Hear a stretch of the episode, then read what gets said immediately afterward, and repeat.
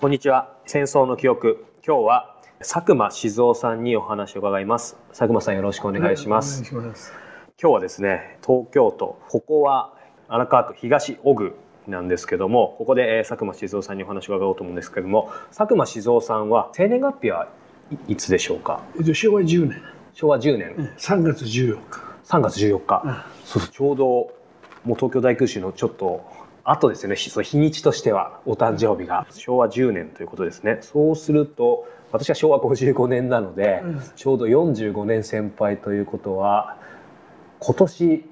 おそらく80歳。そうです。お若くて今日も実はねあの発表をしていただいて なぜ発表を着ていらっしゃるのかもちょっとその辺も含めて聞きたいんですけども。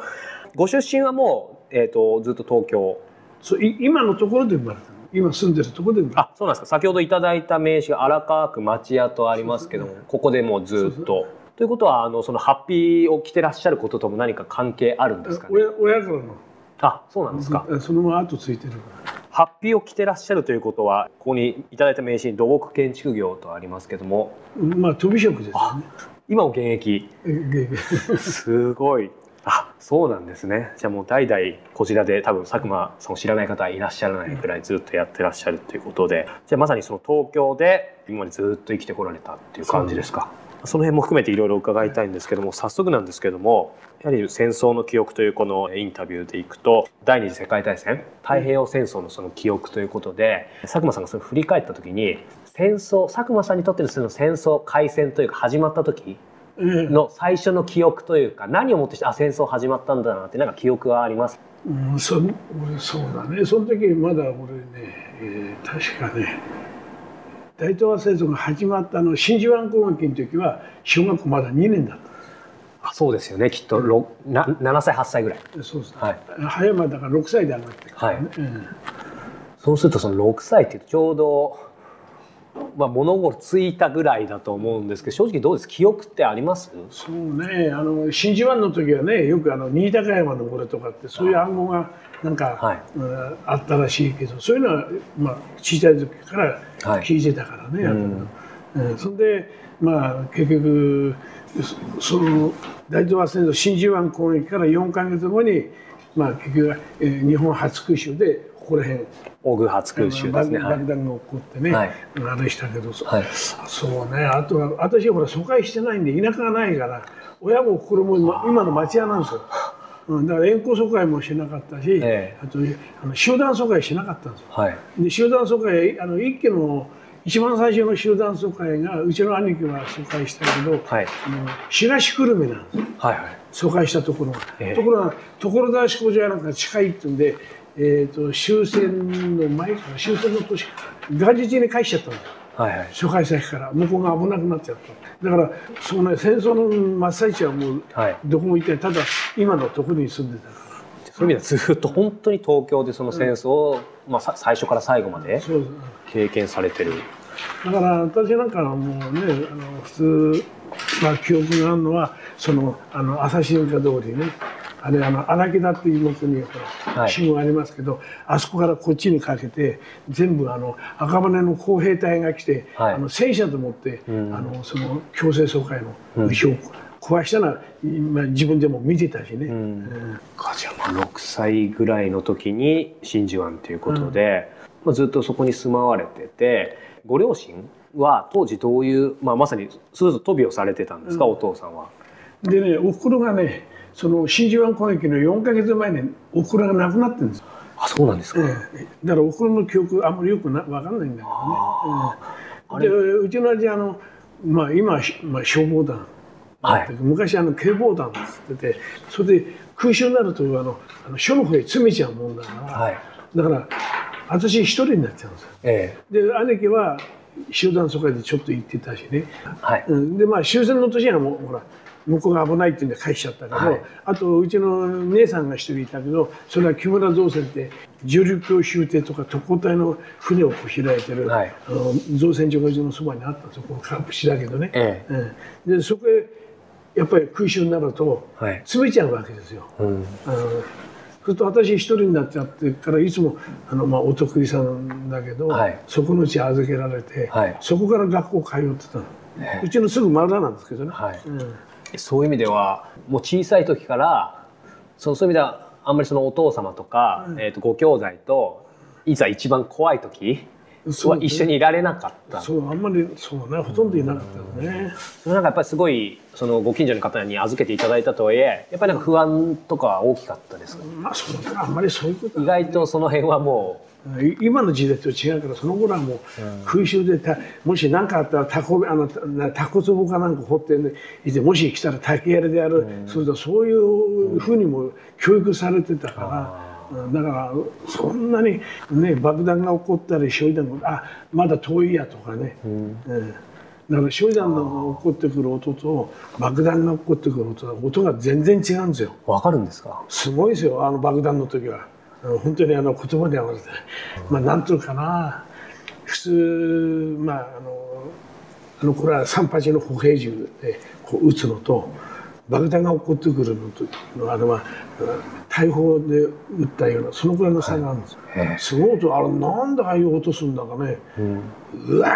ーってすごい音しますよ、うんそうするとあ近いなって言うとみんなねあのあの頃からみんなこうこういうふうにしてね、目を。あみんな伏せてて。あれしてたからね、はい。爆弾と焼夷弾が全く違う。全然違いますよね。焼夷弾はだからあの線香花火みたいまあね、綺麗なんでね。それだけ聞くとね、なんかき 綺麗っていう感じする。でも実際はねすごく危険なわけで。やっぱりその東京大空襲の話も今日も伺いたいんですけど、一口にその東京大空襲って3月10日がやはり大きいですけどはねえっと、一番ねあの焼けたのがあのあの今の住田江東区ねあれがえー3月9日から10日にかけて、えー焼けてんだよね。はい。えその3月、まあ、今おっしゃった9日10日の以前以後にも、うん。空襲ってもう何十回もあるわけですよーね。そうだね。で実際大規模の空襲もその東京大空襲のあ後にも前にも僕がまあちょっといらっしゃった5回ぐらいは、あのや山手の空襲とかもそうですし、まあ、その辺を一番経験されてきた、まあ、その佐久間さんに聞きたいんですけどやっぱりごご自身の経験でも一番大きな空襲っていうのはその3月10日のなんですか？どどうですか、うんそうですね。でね、今のあのあそこのあの荒川銀座通りあの町屋あのからあの小竹橋から町屋から、はいあの日暮里の方にかけあれがねえっとその後なんですよね。4月のねそれはちょっと日にちがねあれとまあ4月の10日過ぎは間違いないんだけど、はいその時はもう正直言ってあの道路塞がっちゃってて道がもう、うん焼けて倒れて塞がっちゃってて歩けなかったんですよね。あそうなんですね。であとこの電化通りもこれはそこら辺ちょっと残ったんだけど、はい。朝日電化の向こうぐらいかな、ほとんど両面焼けちゃってて、うんまあ、うちうちのとこは道路挟んでこっち側に残ったけど、はい。あの南側のがもう全部焼けちゃったんですよね。えお家そのものは大丈夫だった？うん今うちが住んでるとこはね、はい。うん。もうその 3, 3月10日なのかそれ以外かそのどの日にちがなんか一番ご自身の記憶に残ってます、まあ、日にちっていうのはちょっと難しいかもしれないですけど、うんだからそのしううちの近所に燃えたのはもう分かっててで、俺たちはその時疎開はあの避難するところはその西アイラの土手なんですよ荒川の、土手？ええ土手に避難するんですよ。ええほんであのまあしあの照明弾って明るくなるやつなんだよね、まあ、でもあの夜でも昼間見て明るくなる、はいそうするとね土手ねあの今の花火の,、あの桟敷やなんか見に行く道もう人がいっぱいですよね逃げてきてみんなね。うん直接あの、まあ、さっき焼夷弾とかうん。爆弾とかいろんな話ありましたけど、佐久間さんご自身はいわゆる例えばその B29 じゃないですけど飛んできてるのを何度も当然見てたりとか爆弾も目目の前に落ちてきてとかその一番ご自身が、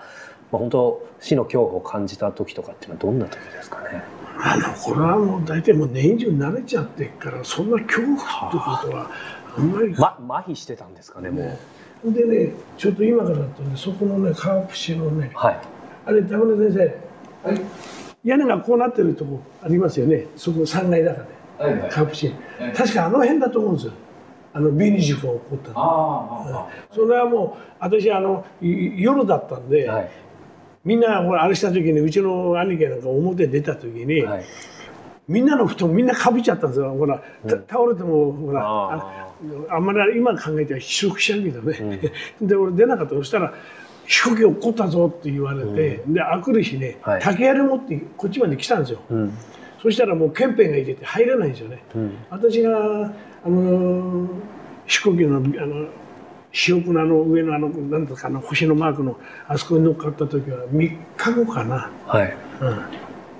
うん、もう普通はもうもうケンペが来ちゃってもう全然入れなかったからね、うんうん。まあ皆さんケンペって言ってあんまり分かる。あの頃はケンペは警察なんか問題にならないからね、うん。もうケンペが来ると子供とも避けて通ったぐらいだから。あそうなんですか、あのケンペって言うとねコンピューター一つでも軍刀下げてるからね、えあのケンペはおっかなかったですよ。全然もうもう想像つかないですね。じゃあ今の僕らにとっては。でおまりさんもサーベル下げてたしね、あうん。消防署員も、はい。あの金筋が入るまではこのぐらいの探検なんですよ。あうん。でき金筋が入ると長いサーベル消防署員でもそう位によって位というか変わるわけですね実際あのまあ先ほど僕は恐怖はなかったのかと聞いたら、まあ、逆に年中もうずっとその空襲があったから、おそらく特に逆に感じなかったっていうんですけどそうするとあのまあ開戦当時は先ほどおっしゃったように小学校2年生で、おそらく終戦の年は、まあ、ちょうど今年70年なんでおそらく10歳、うん。小学校4年生ぐらいだったと思うんですけど、経験された3年4年うん。間って、うん、その時期にもよると思うんですけど例えば将来、うん、を思い描けたかとかもう日々のことで精一杯だったのか意外とうんなんかふ普通だったのかどういうことを考えてらっしゃったのか例えばご家族ともどういうお話ししてたのかとか。うんあの頃はほとんどもう家族とは一緒にほとんどいなかったからね親父はもう仕事の方はもう一回あの大田飛行場かなんかの格納庫かなんかのあれで、まあ、建てるんだか壊すんだかで1週間だか10日ぐらいうちの親父が出張したぐらいで、はい。えーあとはもうほとんど消防関係でそっち行っちゃってたから、うん。うん。だからどうやって食べてたのかなってね収入もまあその時いくらかあったんだかもうその頃は子供だから全然わかんないしね。うん。うん。うんまあ、確かに6歳とかから10歳って言ってまだ子供ですからね。そう。そんな佐久間さんがそのひ一つ戦争の記憶っていうのを一つもしそのすごくインパクトに残っているものを挙げるとしたら何何か思い出すことってありますか？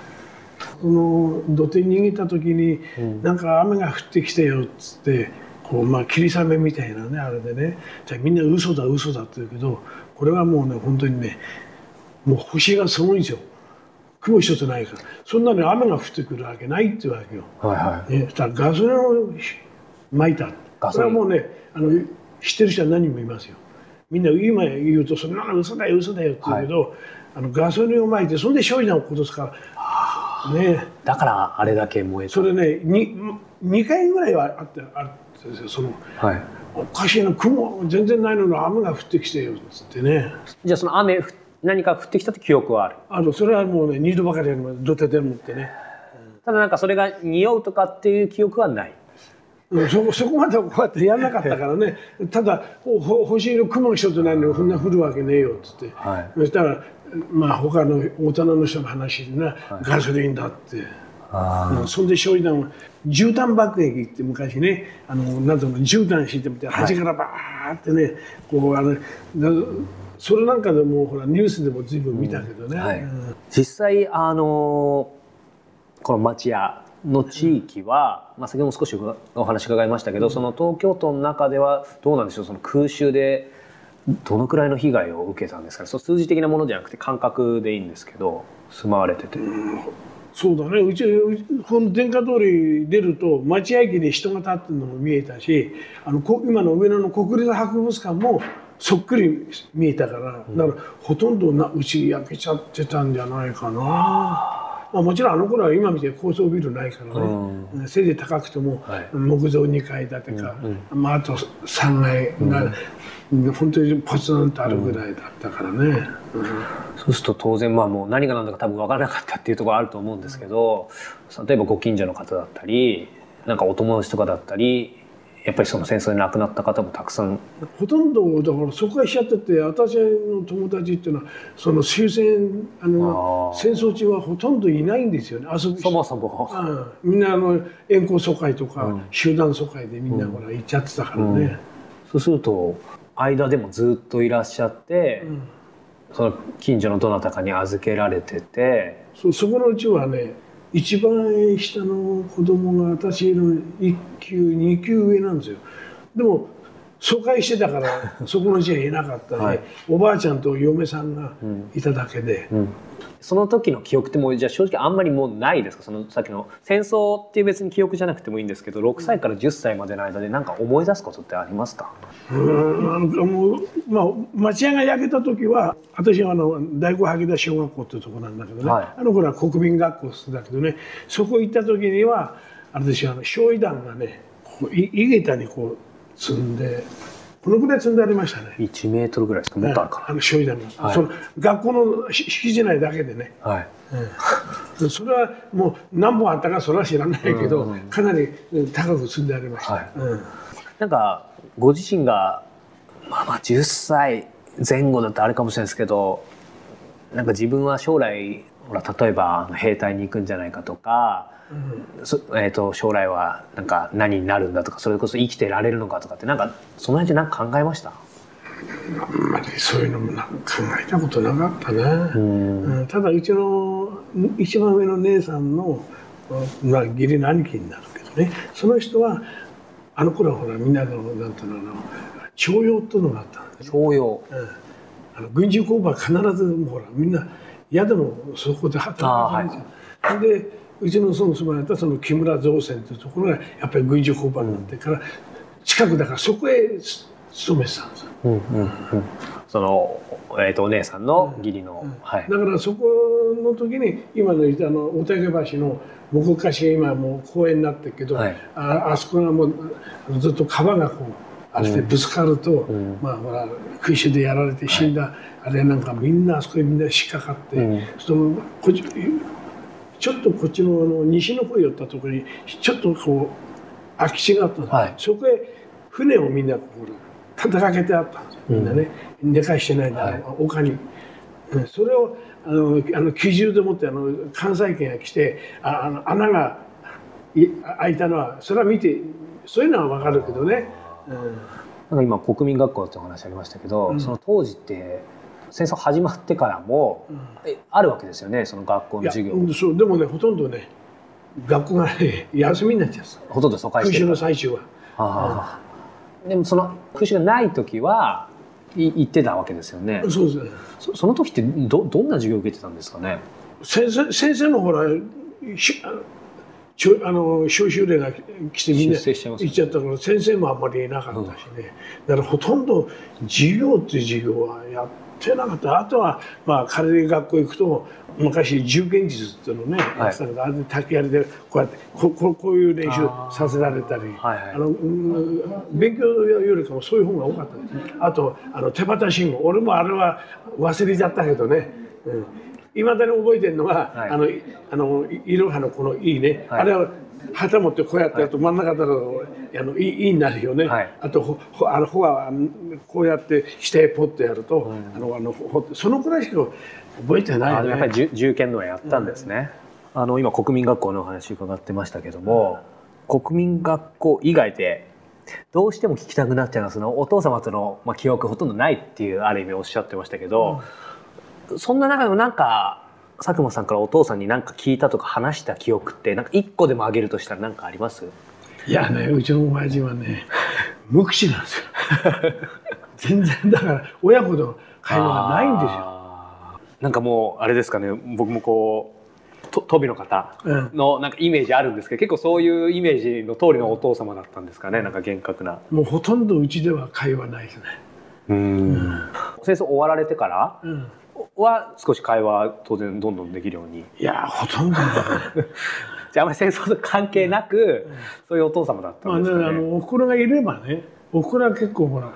あの口八丁手八丁してまあ器用だったらしい、はい、まあ、外交もうまかったらしいんだけど40代前半でもうほら乳がんで亡くなっちゃったんで、ね、はい、おふくろのあれもよくわからないし、なんで私が数えの24ぐらいで親父が亡くなってあお父さんもじゃあそういう意味で早かったんですね。だから昭和33年に亡くなってるからね。だからほとんど一度会話ないね。仕事しててまあうちの兄貴なんかがね「あのおじさんと現場一緒に行くの嫌だよ」って言うとね自分で仕事を覚えて仕事で敵取れってそのぐらいしか喋らないんだよね。あと何か言ってももうこうだよね、えそそんな中で、うんまあ、ある意味それが当たり前だったのかもしれないですけど当時6歳から10歳の間で、まあ、お母様もいらっしゃらなくてうん。一番そういう意味ではなんか不安だったりなんか甘えたかったりとかってなんかふ普通の子供だったらあったかなと思うんですけどなんかさそういうのって。ただね 記憶に残ってるのはねうちねおふくろが大勢いるんですよ。変わってるんですよ。私のおふくろが2度目なんですよ。あはいはい、最初は震災の時に、うん。産後の日立ちが悪くてあの自警医大に入院してて避難する時に食費で亡くなってるっていうのは聞いてるんですよ。あその地震で、一番一番最初ね、で私のおふくろが2度目なんですよ。うん。ほんでその後3人目4人目も来たけどまあ俺たちが懐かないっていうんで出てっちゃって、うん。で最後に来たのがやっぱり年、まあ、かなり離れてるけどね。そのうんおふくろは空襲の時には一緒にいたんですよ、うん。うん、でもあんまりそういう会話はなかったね、うん。やっぱりほら親が違うとうちの上の姉さんなんかはほら気が合わなかったからね。あー。そういう環境の中で、まあ、お姉さんの話ありましたけど、まあ、お姉さんもその、ね、しょっちゅう一緒にいたわけじゃないと思いますけど、お姉さんとはなんかうん何か話したとか支えになった部分とかってあります？ご兄弟ほとんどないね。兄弟でもあんまり話しないね、そうそうすると、な何がその当時当然ねそのいくら何も分かんなかったとはいえ空襲で楽しいわけはないじゃないですか。そしたらそうだね。うち、あのうちょうどそのほらその造船所へ勤めててでその間やなんかにはよくねあの昔ねあのゲートルっていうの聞いたことあります？あ分かんないです。足に巻く。ゲートル。ゲートル。あの田村先生なんか知ってると思うんだけど、そそれがねやっぱりないとほらなんでそれをほらこしらえてくれっつってうちの姉さんに何回か頼んだことあるんだけどね、うん。ゲートルっていうのはん？履くものじゃなくて足に巻く、巻くんです。それは何のために？あのまあやっぱりあれだろうね。あのズボンの上からこう巻くぐらいだから、はい。なんかのこうあぶつかった時はなんかのその、えー障害よけはい。じゃないのかな、うんうんうん。あそれはお姉さんが巻いてくれた。うんそうあのこしらえて、はい。ここのぐらいの幅なんですよ。ちょうど足首から、はい、ひ膝までなんですよ巻くのがね、うん。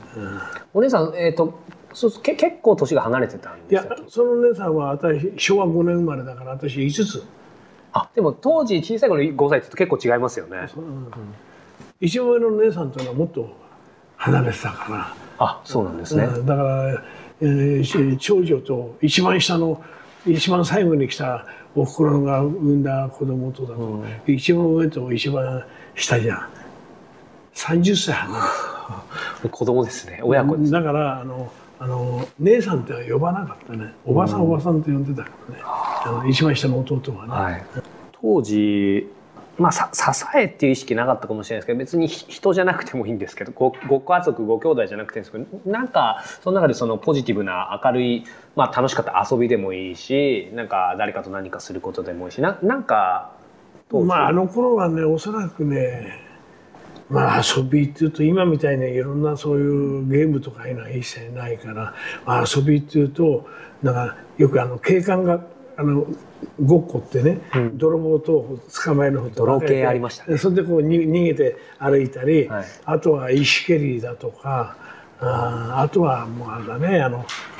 棒でもってずーっとあの、今どあの土のところが多かったからねあれして、まあ、相撲を取るはい。ぐらいじゃないかな、他のもあとベーゴマだよね。はい。ベーゴマだとか謎面ってこんな面子があったやつ、でそそれで遊ぶそのくらいしか遊ぶあれはなかったんじゃないかな、でもお正月になるとねよく竹でもってあれして竹馬こしらえて乗ったり、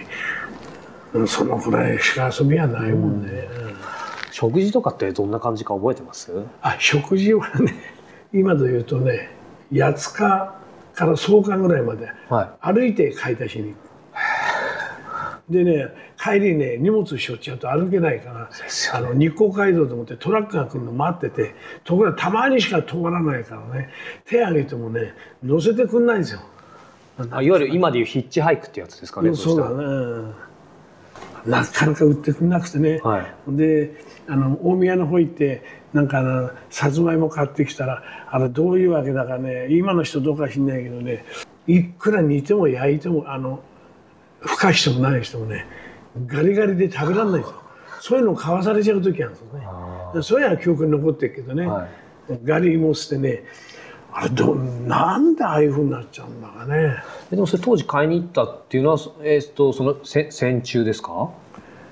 戦後でも、ね、戦後ですよ、ね、すぐでもね、うん、戦あちょうど聞きたかったんですけどその戦後も結局すぐはいきなり8月15日に終戦になったからってすごく食べ物が豊かになるわけじゃないわけですよね。どのくらいそのご自身の中で、まあ、この記憶なかなか難しいでしょうけどある程度戦争終わってちょっと豊か豊かというか復興しつつあるなって感じたタイミングってどのくらいでしたか？例えば1年なのか2年なのか。俺だから俺が6年生ぐらいの時になっていくらかそんでも6年生の時ちょっとねあの、まあ、養子っていうかなんとか出されたんで6年の時に今の足立の鹿浜今椿って名前変わったけどそこの学校私6年の時行ってたんですよ。あそう早く口べらしっていうか、うん、なんそんでも百姓屋だからいいなと思ったらあの麦飯だったよね、うん、やっぱりね。その麦もみんなおそらく知らないと思うけどあの小麦のねあれの取った時はね赤い皮がかぶさってるんですよ、はい、それを炊く前に一回茹でて、うん、で炊く時にそれを一緒にやる。だから、はい、あの今のあの押し麦のこういう麦と全然違うんですよ、うん、いやもう嫌でね食べるのがね、うん、うん、だからそういうの生の時生でかじ食べてこう噛んでると、ガムみたいになるんですよ、はいはい。うんそれをガムの代わりによく噛んでたけどね、うん、佐久間さんはその小学校の途中まではいわゆる大日本帝国のいわゆる軍国主義というか、うん、その時の教育を受けて、うん、終わってからも2年ぐらい受けてるわけですよねその日本が変わってから。その辺まあ当時の記憶難しいですけどなんかすごいな全てが変わった感じしました？その学校で教える内容とか。あのねえっと俺がね5年から6年の時。か今の授業に修身っていうのはないと思うけど昔修身っていうのが修身、教育直後だとかああいうのをみんな読まされて、はいはい、あとは神武水税とかってほら天皇陛下の初代から、あれを読まされたり、うん、なんかそんであの修身の時にねあの壇の浦のね義経のほら八層跳びありますね、はい、ああいうのやなんかは全部筆で消されちゃった。全部消せって言われて。戦後すぐだったからね、うん、先生は別に普通にあったわけですよね、であとはね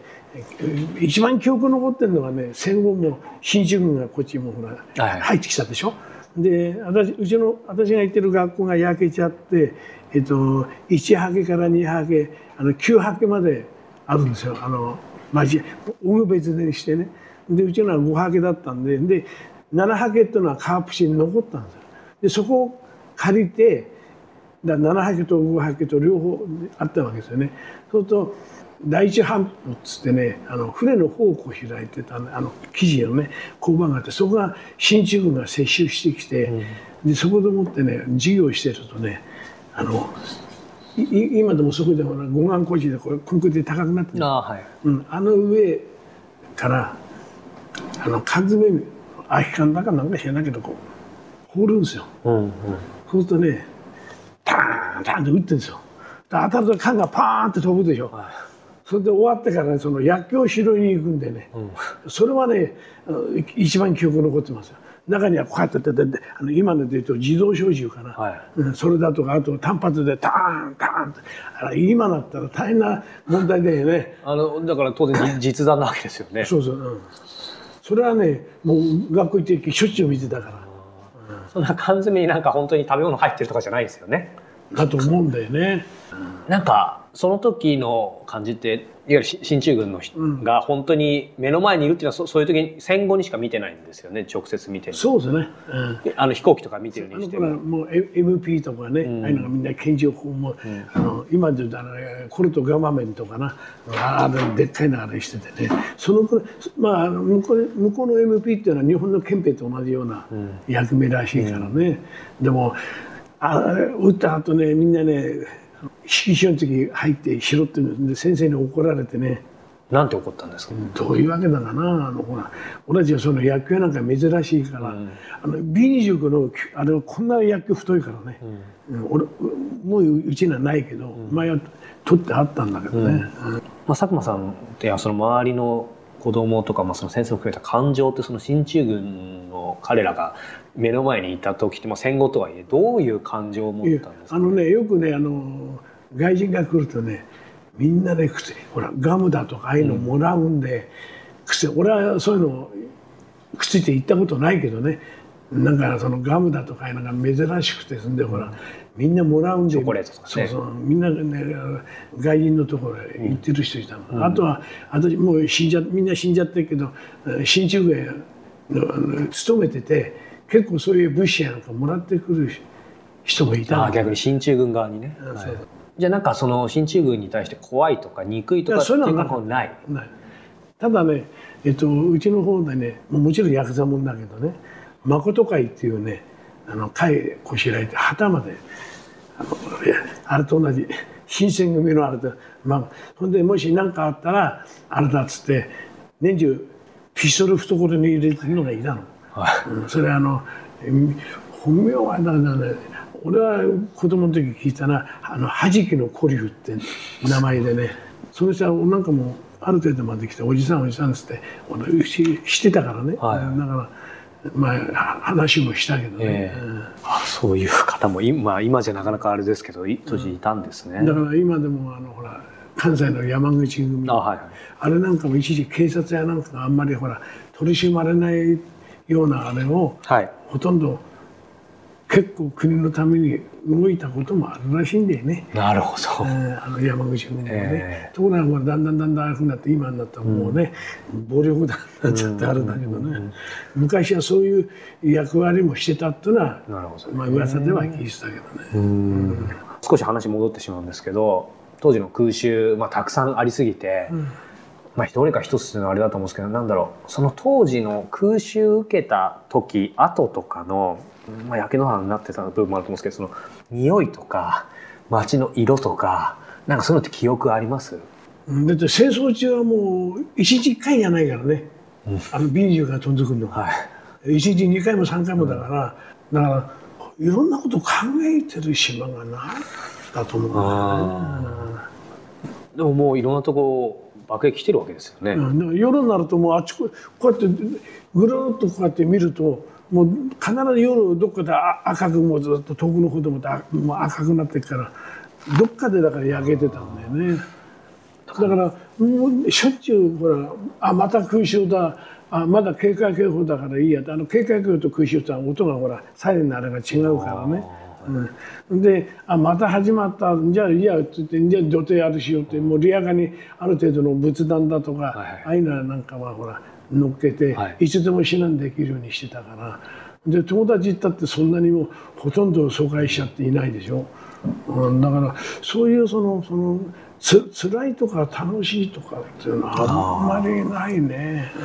そうそう。そうか。僕らからすると当然それもう非日常で非常事態って感じなんですけど、まあある意味それがもうもう普通というか毎日。うん。だからそこは一緒の人に言わせると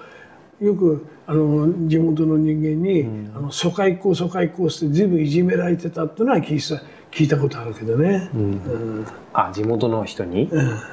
そ疎開校疎開校って言われてね。あ佐久間さんが？いやいやいや俺は疎開してない。してないですよね。だけど、まあ、疎開した人に聞いてみるとね、うん。うん。だから荒川でうちの方はね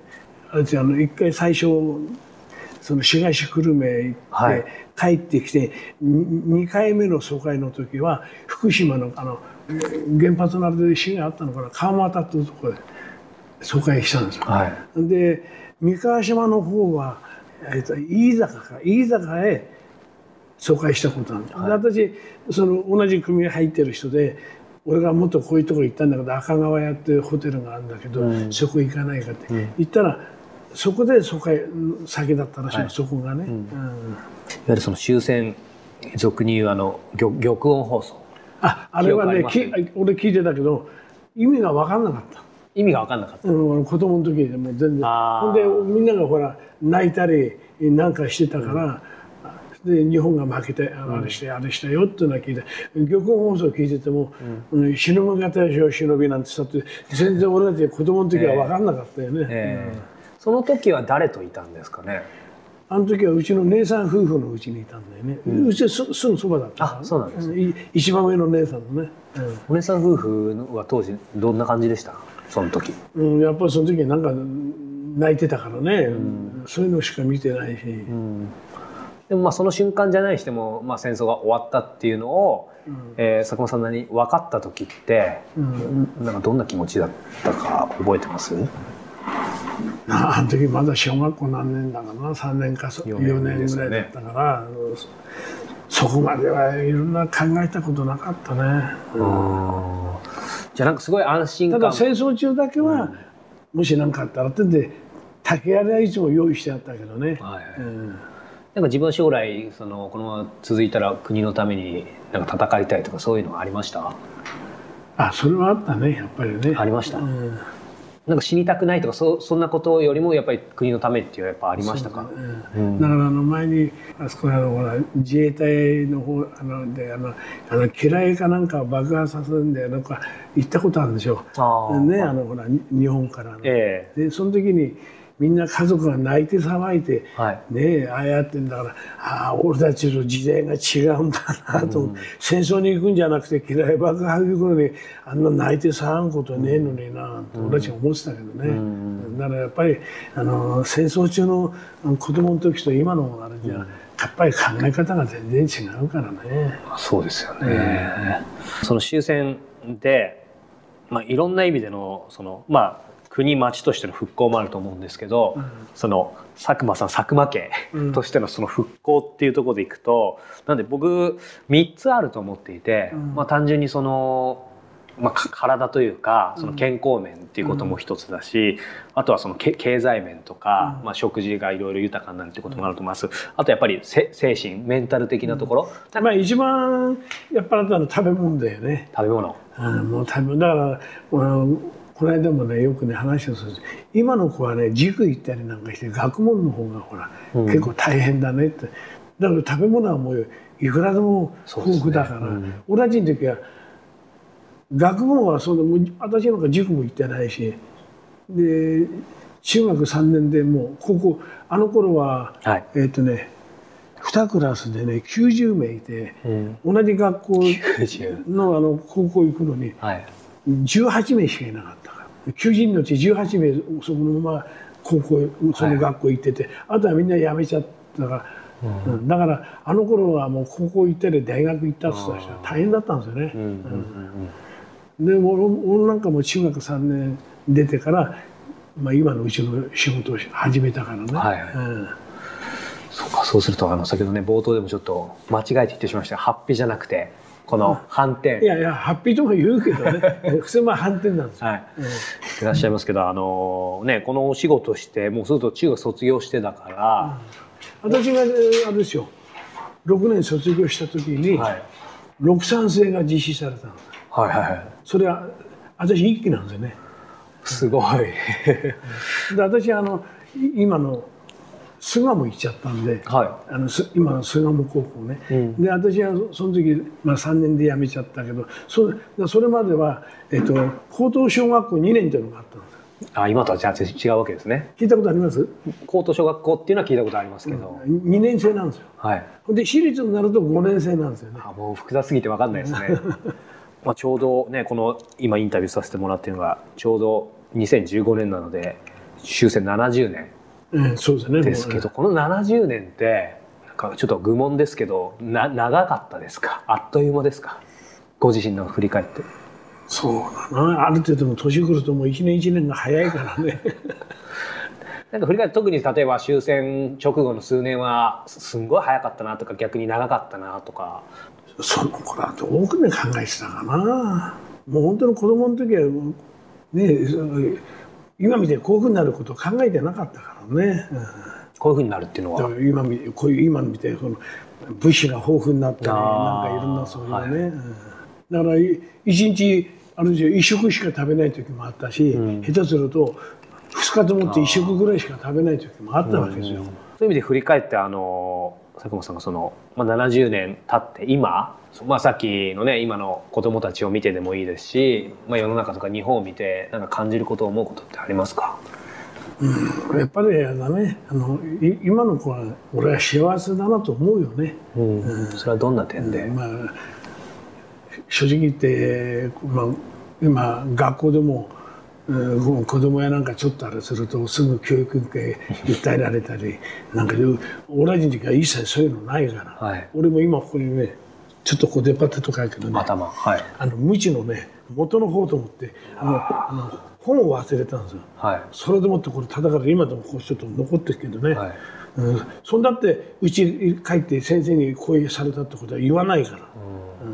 あの佐久間さんもねお子さんもいらっしゃって、えおお孫さんもど、ないや何人ぐらい？うちの女房はもう10年前に亡くなった、あそうなんですか、うん。まあまあ孫が今6人ですかあ お孫さんにこう戦争の話とかってすることはあるんですか？らないね